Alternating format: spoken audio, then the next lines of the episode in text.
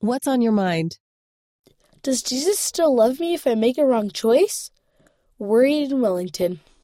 Dear Worried, Jesus Christ loves you perfectly. If you make a wrong choice, He still loves you, and He can help you repent and make things right again. He is always waiting for you to follow Him.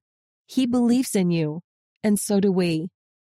Cut out this card and keep it with your scriptures. You can read the verses whenever you feel worried or discouraged. The Friend. Jesus Christ loves me.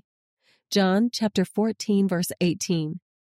Isaiah chapter 41 verse 10.